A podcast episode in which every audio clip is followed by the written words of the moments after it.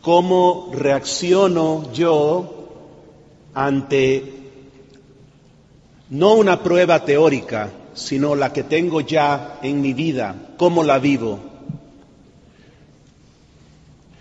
Todos tenemos heridas actuales y además todos tenemos heridas de nuestra niñez que han afectado profundamente nuestra personalidad, nuestra sensibilidad y las heridas más fuertes, más profundas, son las heridas paternas y maternas, que pueden implicar muchas cosas, pero en esencia son falta de amor, por lo cual sentimos rechazo, incomprensión, abandono, y esto ha causado en mi corazón y en el tuyo una herida que además ha sido infectada por el enemigo, produciendo resentimientos, angustias, iras, muchas cosas que a veces ni siquiera nos damos cuenta de cómo reaccionamos en las relaciones actuales por esas heridas de la niñez. Entonces, una pregunta fundamental. ¿Por qué hay sufrimiento si Dios es todopoderoso y es bueno y me ama? El enemigo nos tienta a hacernos pensar que si yo sufro es porque algo habré hecho mal, que Dios me está castigando. Anoche fui a la funeraria, murió un señor que casé al principio de mi, de mi sacerdocio, la viuda me pregunta, ¿es que Jesús no escuchó mi oración? Yo tanto oré porque se sane y me cuenta que se sentía como que por alguna razón Dios la estaba castigando. Esto no es cierto. Y ahora lo que quisiera es meditar con ustedes, entonces, ¿por qué hay sufrimiento? ¿Por qué hay muerte? Es un misterio en el fondo, cierto. No es que yo lo voy a explicar, pero sí puedo compartir con ustedes algunas realidades que nos pueden ayudar. Dios nuestro Padre le dio a los hombres, a nosotros, el señorío sobre la creación y nos dio auténtica libertad. Miren, todo esto se los entrego para que sean felices, para que lo usen para amar. El hombre usó mal su libertad El Señor, sin embargo, respeta nuestra libertad y nuestra libertad de veras que hace bien o de veras que hace mal. Cuando nosotros usamos mal la libertad, causamos sufrimiento y muerte. Dios no es el causante del sufrimiento ni de la muerte. Ambas son fruto del pecado y Dios detesta el pecado. Dios sufre con nosotros las consecuencias del pecado. Dios no quiere que haya sufrimiento, ni muerte, pero no lo quita porque no quiere quitarle al hombre la libertad. Sin libertad no seríamos hijos de verdad, seríamos siervos, esclavos, seríamos títeres, no tendríamos dignidad. Pero la libertad es algo tremendo, es un arma poderosa para el bien y para el mal.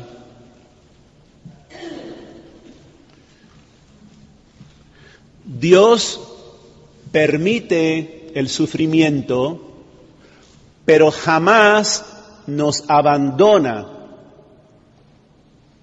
Y tanto amó Dios al mundo que envió a su Hijo único para que el que crea en Él tenga vida. Su Hijo libremente como hombre opta por el amor hasta sus últimas consecuencias. Y el enemigo se enfrenta contra Jesús con todo su poder, con toda su furia y odio infernal. Y en este choque entre el amor y el odio, el Señor desde un corazón humano, con toda la lucha de un hombre auténtico en Getsemaní, él opta por el amor hasta el final. Y es este amor vivido en el sufrimiento, este amor de cruz, que nos salva y que vence definitivamente a Satanás y nos comunica su poder, la gracia del Espíritu Santo, para que nosotros que somos su cuerpo, continuemos esta batalla amando y enfrentándonos contra la furia de Satanás y siendo con él vencedores sobre el sufrimiento y sobre la muerte.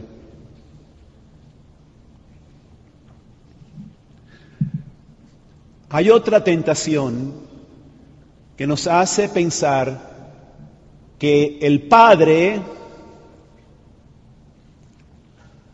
está muy bravo por tanto mal en el mundo y decide que alguien tiene que pagar por todo esto.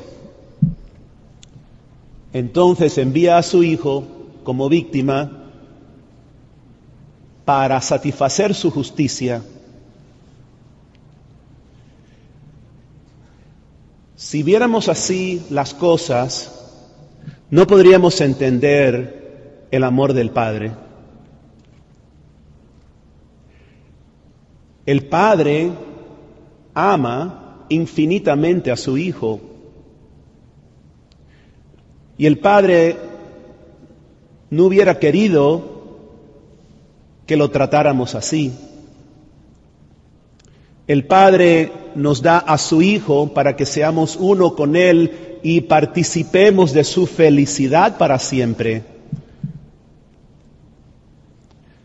Pero siendo nosotros los hombres malos, pecadores, optamos por tratarlo de esta manera y la grandeza del amor del Padre está en que así todo nos lo envía con el profundo dolor de saber cómo lo vamos a tratar, porque no quiere que nos quedemos separados de Él. Entonces, la cruz es un crimen, es algo malvado, es un mal horrendo que la humanidad comete, nosotros cometemos, nosotros clavamos a Jesús en la cruz con nuestros pecados.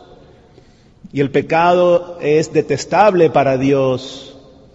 Dios no quiere que lo crucifiquemos. Dios no quiere que crucifiquemos a nadie.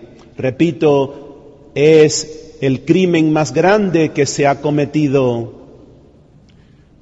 Entonces, ¿por qué veneramos la cruz? Veneramos la cruz por el amor con que Cristo Jesús se enfrenta con ese crimen, con esas fuerzas del mal y con su amor vence, triunfa y toma la cruz como trofeo de victoria. Entonces lo que veneramos es el amor de Jesús que frente a tanto mal ama tanto más. De manera que la grandeza del amor se manifiesta en su máxima expresión cuando más es agredido, cuando más es atacado. De esta manera, Jesús convierte el sufrimiento y la muerte en una oportunidad para nosotros amar con Él hasta el extremo. Amor más grande no hay como el, que, como el dar la vida por los hermanos. Sabemos realmente quién nos ama el que permanece con nosotros en las pruebas, en el sufrimiento.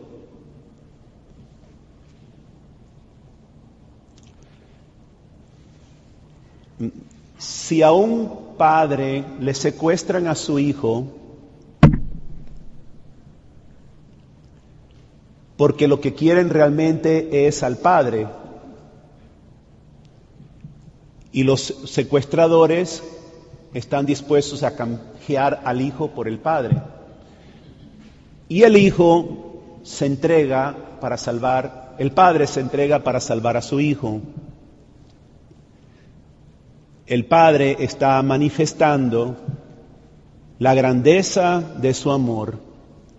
El acto de secuestro es un crimen, es algo malo. El acto de amor del padre manifiesta la grandeza de su amor. Y así esto lo podemos ver repetido en la historia cada vez que tú y yo, frente a un mal, en vez de quejarnos, optamos por la vía del amor. Ahí aumenta nuestra capacidad de amar y nos vamos asemejando más y más a Dios. Hay otra tentación de hacernos pensar de que el Padre es duro, sentenciero, exigente,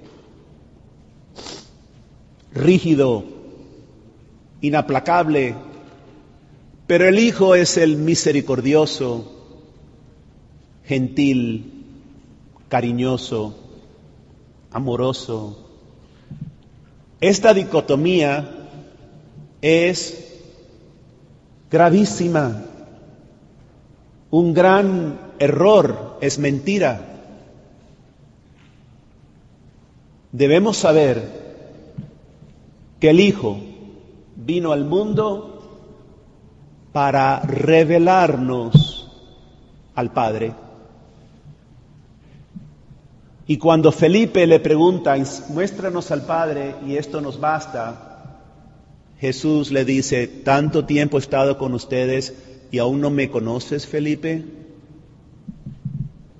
Quien me ve a mí, ve al Padre. De manera que en todo lo de Jesús vamos conociendo todo lo que es el Padre la misericordia de Jesús es la misericordia del Padre. Su gentileza, su cariño, su perdón, su búsqueda de la oveja perdida, su búsqueda de los pecadores, su compasión, su entrega. ¿Acaso no creen que el Padre sufre con el Hijo, uno en el Espíritu Santo, la pasión por la salvación de los hombres? Aquí los que son papás y mamás, ¿acaso no prefieren ustedes sufrir a que sufran sus hijos? De manera que cuando el padre ve a su hijo sufriendo, él es uno en el dolor de su hijo, por la salvación de los hombres. Pero nos cuesta entender que un Dios todopoderoso se someta de esta manera a los hombres, que les haya dado a los hombres este poder tan grande de amar y de no amar, que somos capaces de hacer a Dios sufrir, somos capaces de hacer a Dios sufrir porque así es el amor. Nosotros también, si queremos ser auténticamente como Dios, porque hemos sido creados a su imagen y semejanza, Adán y Eva fueron tentados a ser como dioses. Y a veces hemos malentendido y creemos que querer ser como Dios es malo. Pero si para eso fuimos creados, el grave error de la, mentira en la tentación de Satanás fue el querer ser como dioses, es decir, ser yo mismo Dios separado de Dios. Pero Dios nos ha creado para ser uno con Jesús, que es uno con el Padre, y no mueve un dedo que no sea la voluntad del Padre, porque el amor entre ellos es absoluto, perfecto. De manera que a medida que vamos amando, nos vamos asemejando al Padre en Cristo Jesús. Y ese es el don del Espíritu Santo. Y cuanto más amamos, más vulnerables somos. Y al ser más vulnerables, sufrimos más. Entonces, ¿saben cuál es la fórmula para evitar el sufrimiento? No amen. Permitan que su corazón sea de piedra.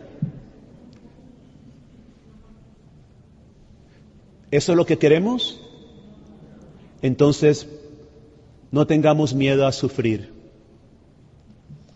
Los corazones duros quizás no sufren por los demás, pero viven encerrados en su propio infierno. Quien ama, sufre. ¿Y por qué sufre? Porque el mal que otros hacen causa quebranto en esa comunión.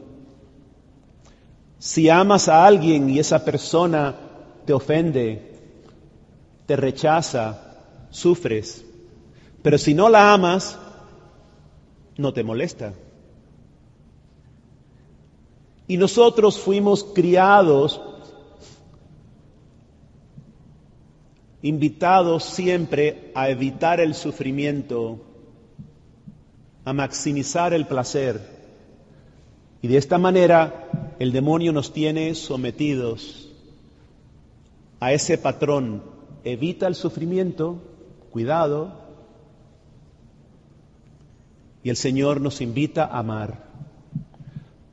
Nos invita a llevar la cruz es un loco de amor.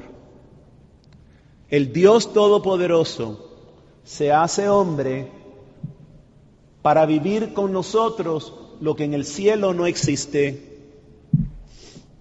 y es el amor crucificado, el amor que se entrega y sufre por los demás. Y en esta respuesta que le damos al Señor, ¿vendrás conmigo? ¿Amarás como yo amo? Eres conmigo uno de tal manera que mirándome a mí, compadecido por mi amor, estás dispuesto a sufrir por mí y por tus hermanos. Y es una respuesta que no podemos dar con nuestra propia energía humana. Por nuestra propia energía humana nos limitamos a cumplir la ley, a ser buena gente. El joven rico, yo cumplo los mandamientos, pero cuando el Señor lo mira a los ojos, le está invitando a recibir la gracia del Espíritu Santo que viene de ese contacto con Jesús, de esa mirada de Jesús, para que Él deje de mirar lo que tiene y calcular según sus fuerzas y de ese salto al abandono del amor, a la locura del amor. Hacerse vulnerable, porque cuando seguimos a Jesús no sabemos a dónde nos llevará. Cuando un matrimonio se casa y dicen en las buenas, en las malas, en la salud, en la enfermedad, todos los días de mi vida, están haciendo una entrega de sus cuerpos, de sus almas, de sus vidas, a un nuevo camino irrevocable, y no saben a dónde los llevará pero por amor al otro están dispuestos a hacerse vulnerables. ¿Y cómo es posible que somos capaces de dar ese paso con una criatura es pecador o pecadora? Y nos da tanto miedo casarnos con Jesús que es infaliblemente bueno, amoroso, fiel, que está comprometido con nosotros y lo dejamos colgado.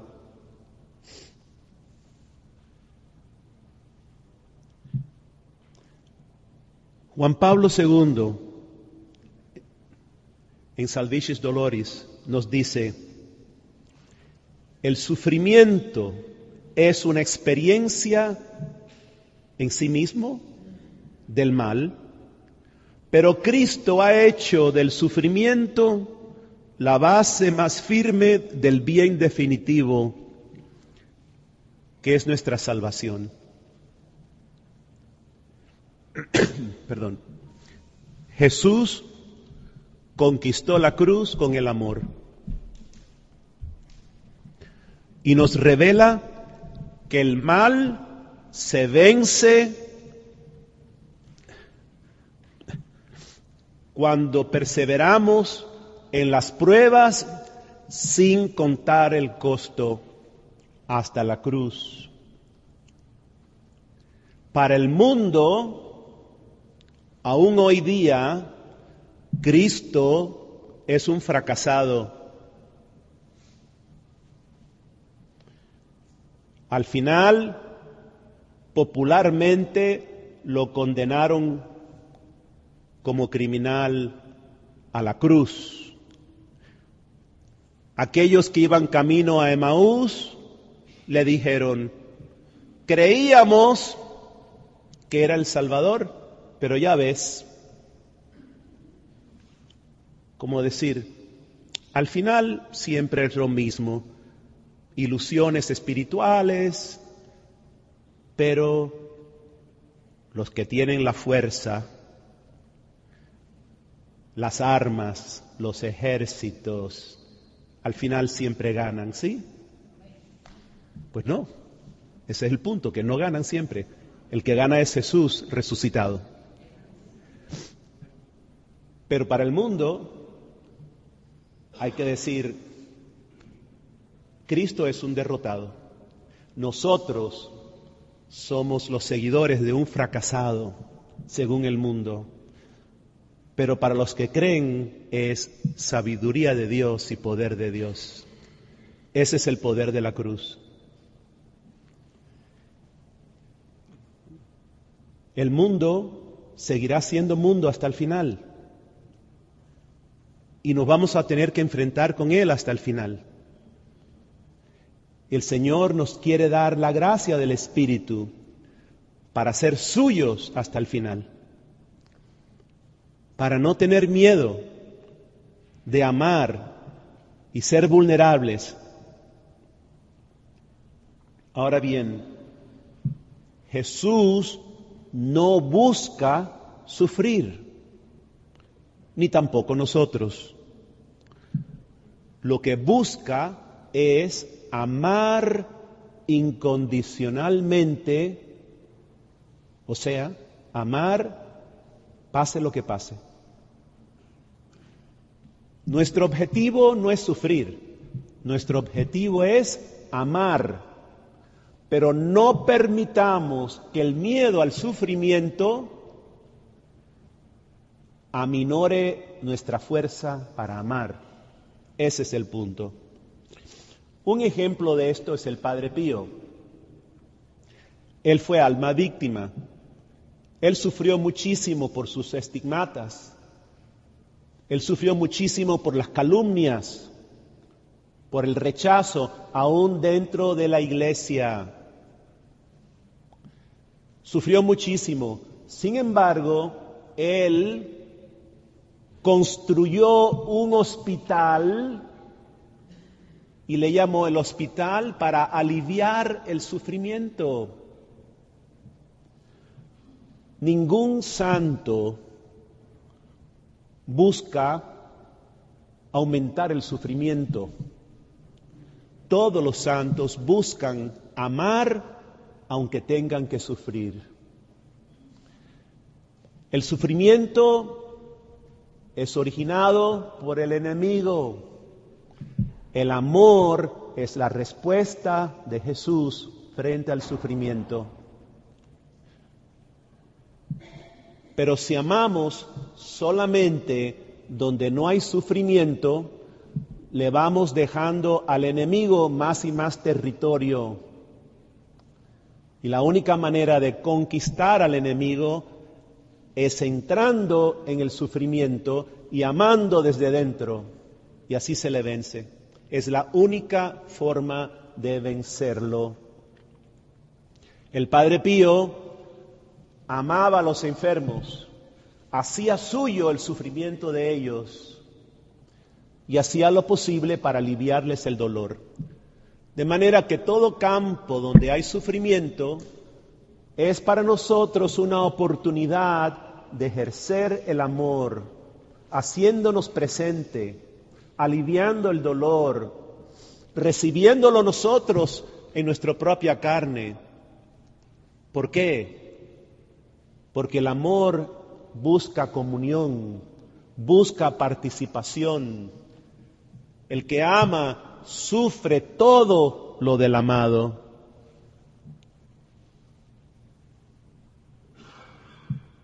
A todos nos llega el sufrimiento. Y muchas veces nos llega como una amenaza.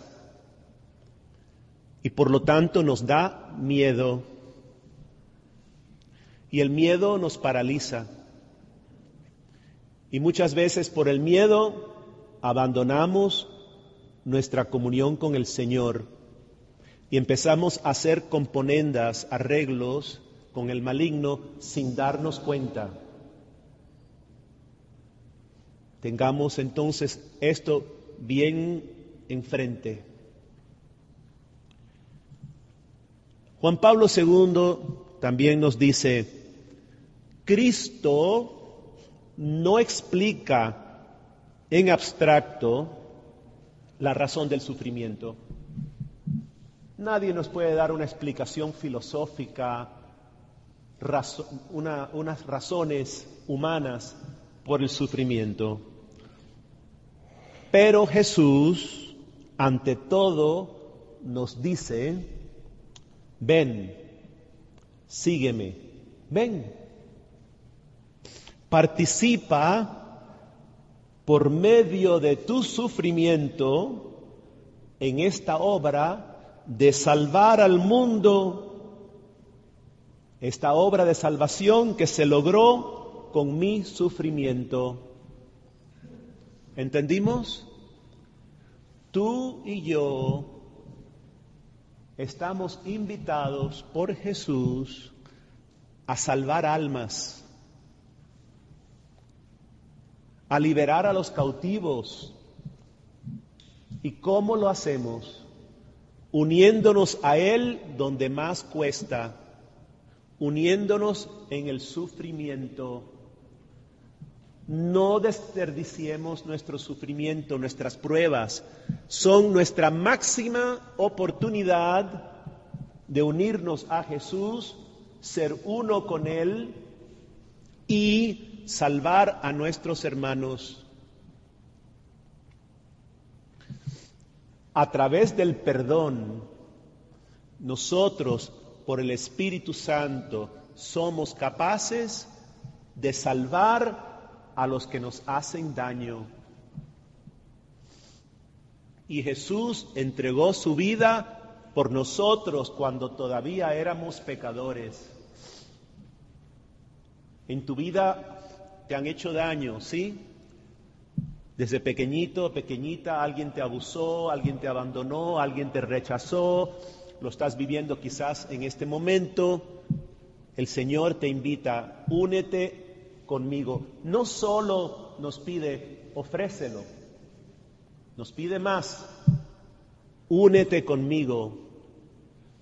Dice Jesús, yo estoy contigo en tu dolor, te invito a que tú estés conmigo en mi dolor. Y es precisamente en el dolor donde entramos en la más profunda fusión de amor con Jesús Súfrelo todo conmigo, ya no somos dos, somos uno en mi sacrificio de amor. ¿O es que acaso le podemos decir, Jesús, yo te amo mucho, yo hago cosas por ti, pero por aquí no? ¿Le ponemos límites a nuestra entrega con Jesús? ¿O hay un abandono total de confianza. No entiendo, no tengo que entender, solo me abandono porque tú eres mi esposo, mi vida. Y todos los sufrimientos los vivo contigo, por ti, en ti. Esta es la Santa Misa, por Cristo, con Él y en Él. Por Cristo, con Él y en Él, ¿qué? Todo, mis sufrimientos, mi vida, todo por Cristo, con Él y en Él. Y Él lo vivió todo por ti, contigo, en ti. No tenía otra razón de venir al mundo sino por ti y por mí.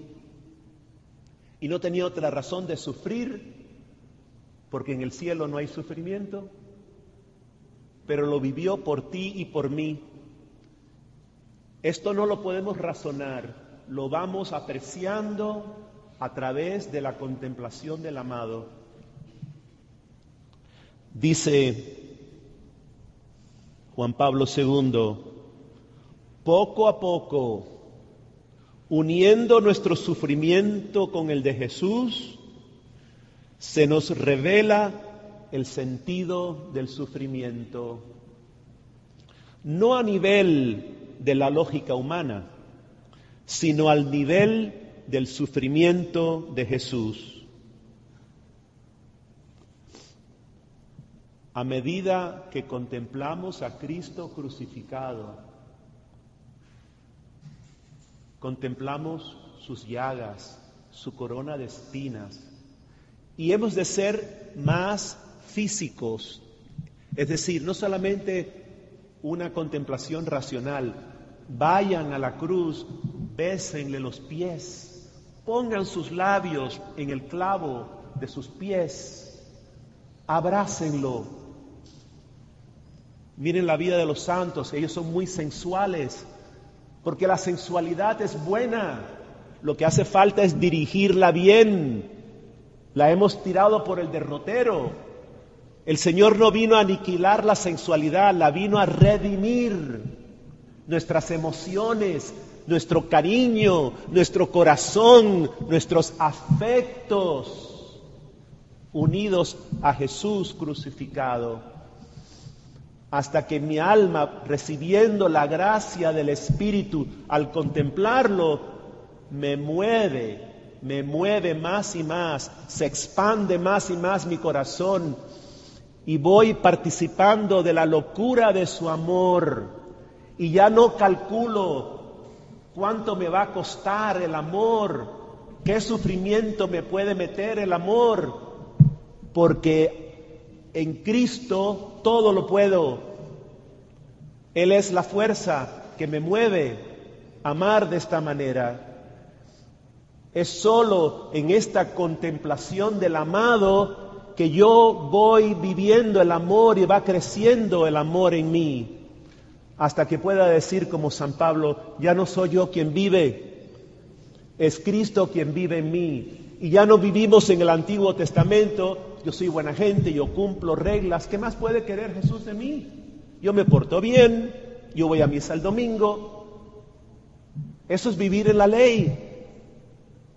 Vivir en el Espíritu es vivir la pasión del crucificado, es vivir el amor hasta sus últimas consecuencias, porque ya el sufrimiento no me arredra, ya no tengo miedo, soy libre.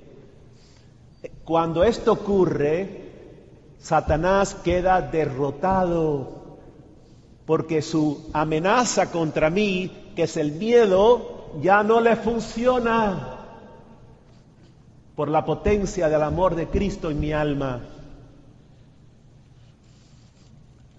San Pablo tuvo muchas experiencias místicas, poderosas.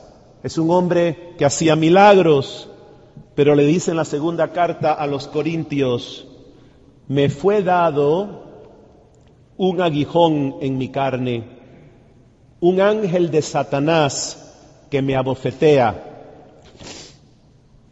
Tres veces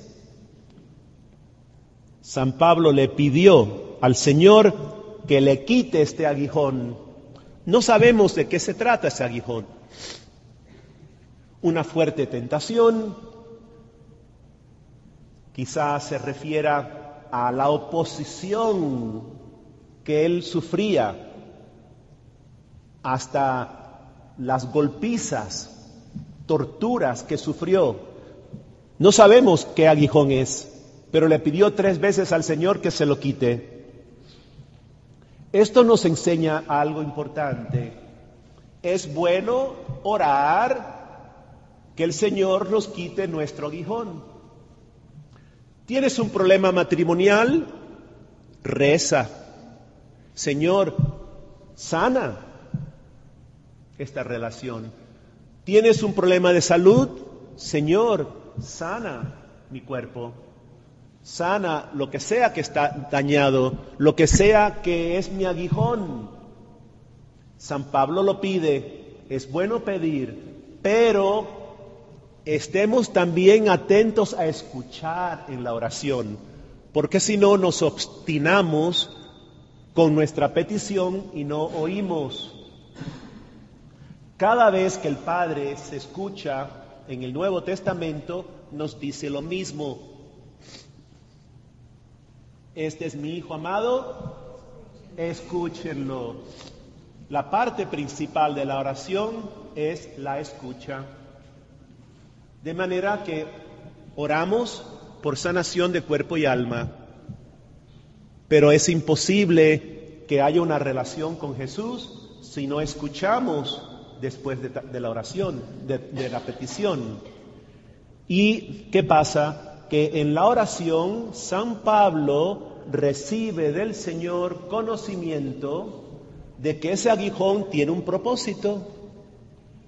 Entonces ya no pide más que se lo quite, porque comprende que a través de ese gran sufrimiento de su vida, el Señor le está bendiciendo, porque todas sus experiencias místicas y su capacidad de hacer milagros le estaba causando el peligro de engreírse.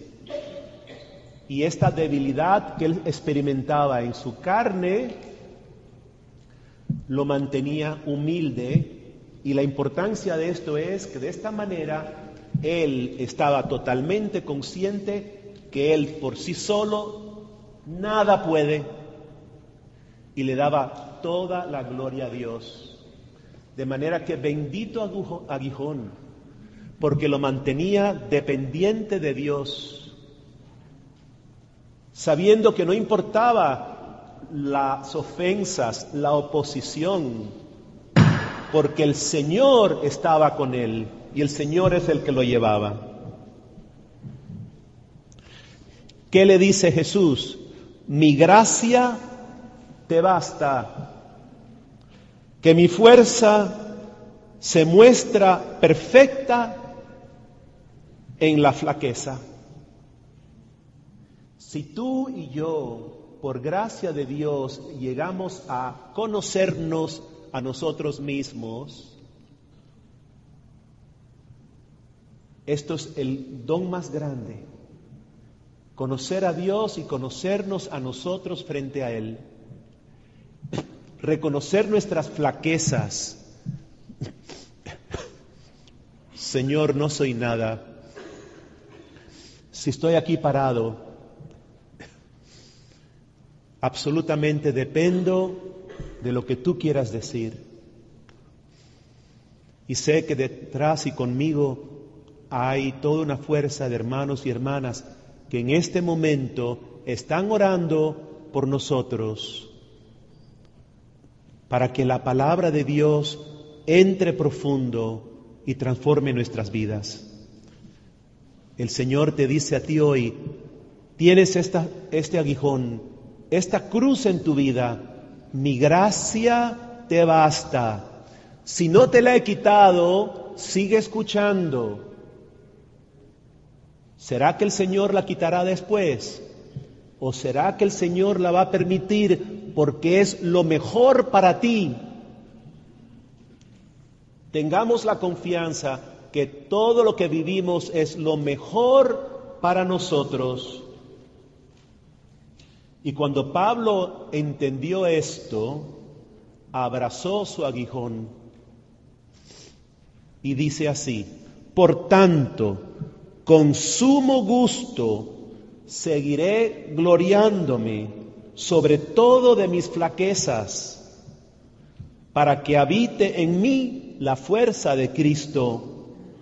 Por eso me complazco de mis flaquezas, en las injurias, en las necesidades, en las persecuciones, en las angustias sufridas por Cristo.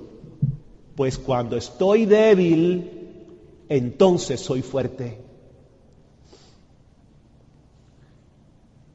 Esto es imposible que lo entendamos porque yo se los diga. No, no se puede. Es un proceso de gracia que lo tienen que trabajar. Porque ahora pueden escucharlo y decir, qué bonito, pero la prueba de cruz no es nada bonito es tremendo, difícil, fuerte. Es un proceso en que vamos creciendo para ser capaces de gloriarnos de la cruz como una oportunidad de amar y ser uno con Cristo.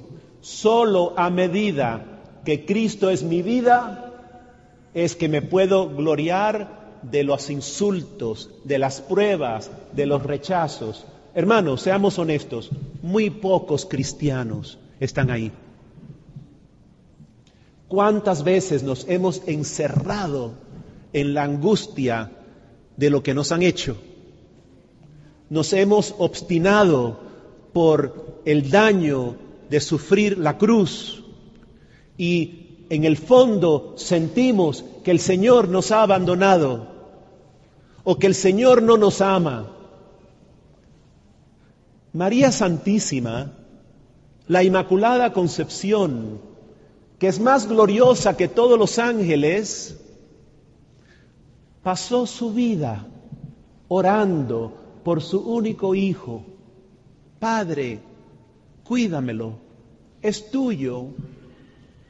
Ella fue testigo del creciente peligro que enfrentaba Jesús por los fariseos, por los romanos, por las multitudes. Y ella oraba, oraba.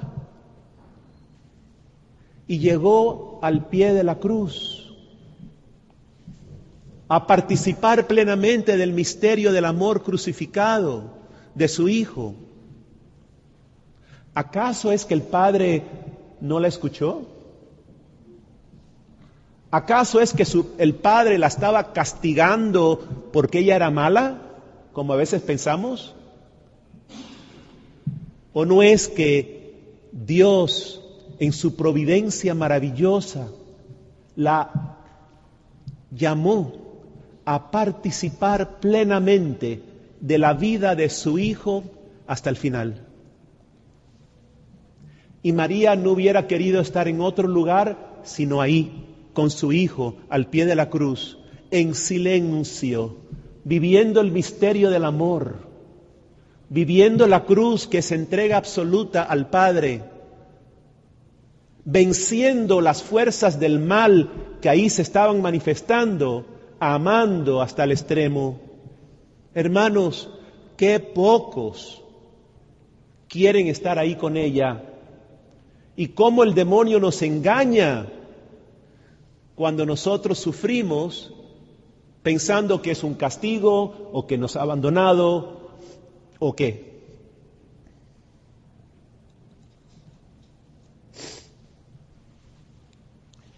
¿Qué significa cuando San Pablo dice, cuando soy débil, soy fuerte. ¿Qué significa ser débil? Piénsalo. ¿Qué significa ser débil? Significa no tener el poder para resolver los problemas. ¿Tienes problemas en tu vida? ¿Te declaras débil? Es decir, Señor, yo con mi fuerza no puedo frente a esta cruz. Me declaro débil, pero contigo soy fuerte, porque lo pongo todo en tus manos y lo vivo todo en el misterio de tu amor. Y en adelante ya no trato de fix the problem, arreglar el problema. Porque muchísimas veces las pruebas que tenemos no son algo para arreglar. Jesús nos invita a vivir esa cruz, no arreglarla. Es una cruz para vivirla, para en ella madurar en mi fe, crecer a la plenitud de Cristo. Dejar a Dios actuar y estar atento en oración para saber qué es lo que Él quiere de mí en esa cruz.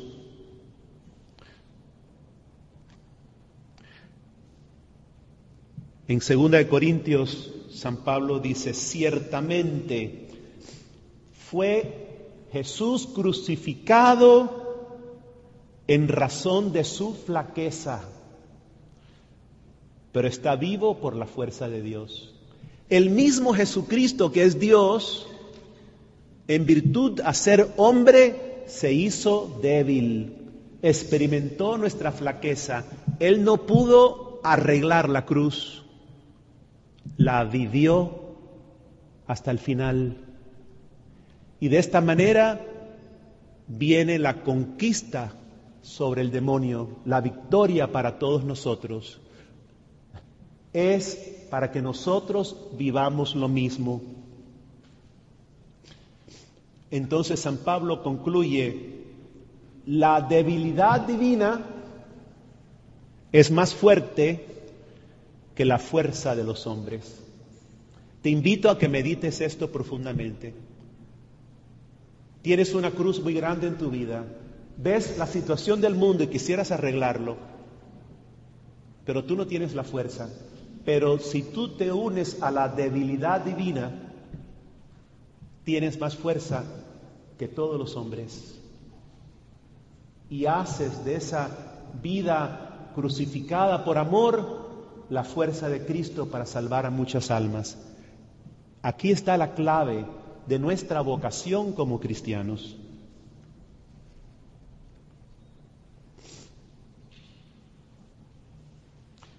Y cuando San Pablo se declara débil, no lo hace solamente en privado frente a Dios.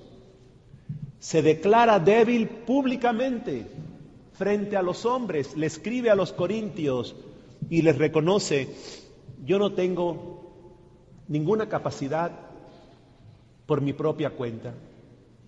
Todo es de Dios.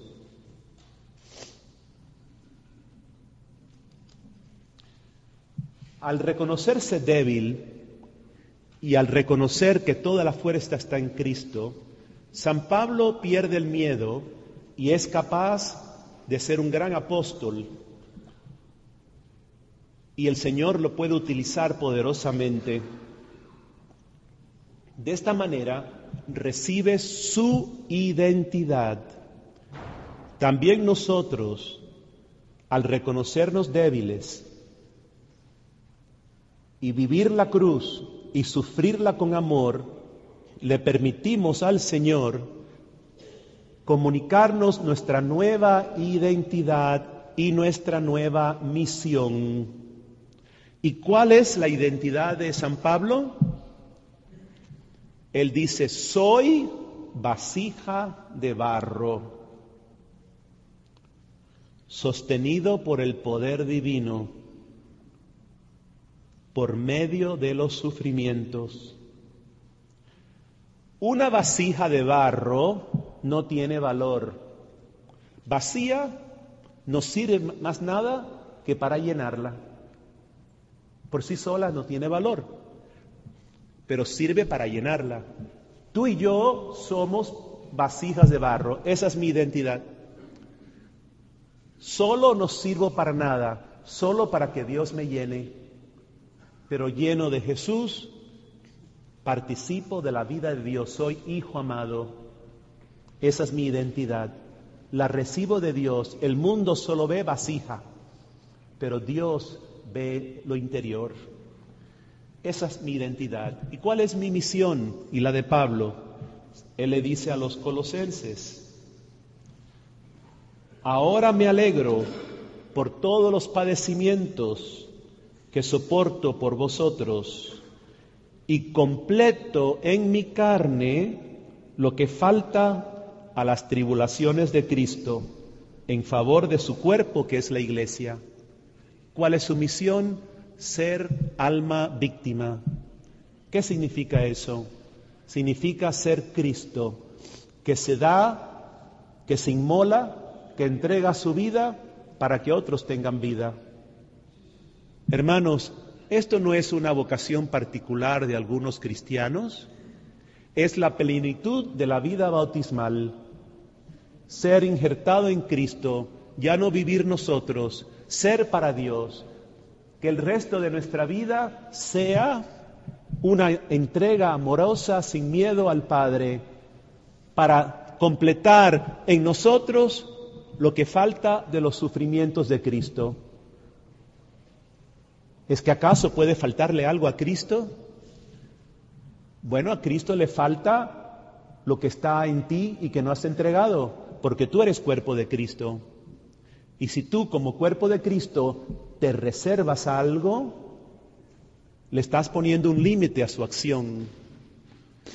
Y el Señor quiere que su salvación, que ya está cumplida en la cruz, se manifieste hoy a través tuyo, que eres su cuerpo. ¿Y cómo ocurre eso? Cuando tú no le pones límites, te abandonas y te dejas llevar por el Espíritu y completas en ti el dolor de Cristo al enfrentarse contra el mal. Y no es que vayamos a buscar ningún mal, el mal está ahí, ¿no es cierto? En tu vida, en tu casa, en tu ambiente. Vívelo con amor, vívelo en Cristo y vence en su nombre.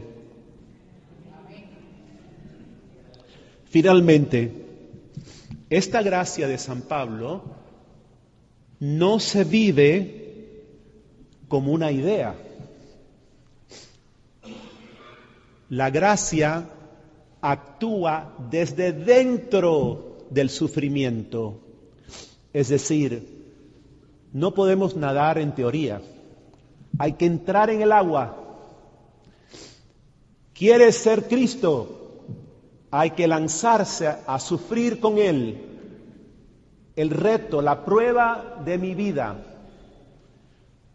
Cristo está presente en el sufrimiento humano. Él nos une al poder de la cruz cuando damos el paso, que ya es gracia, de abandonarnos a vivir en el Espíritu nuestra vocación. Y así en nuestra debilidad Él es fuerte y vence al demonio. Hermanos, esto requiere una audacia de amor que se lanza sin calcular más. No es suficiente entonces cumplir la ley. Hace falta acompañar al amado hasta el final. Y para esto yo les invito a que todos los días hagan un tiempo de silencio para estar con el amado. Tengan su cruz, mírenlo, bésenle los pies, déjense enamorar por él unan a Él todo el dolor de sus vidas, pero no se centren en su dolor. Desde su dolor entren en el, de Él y háganlo uno con el de Él.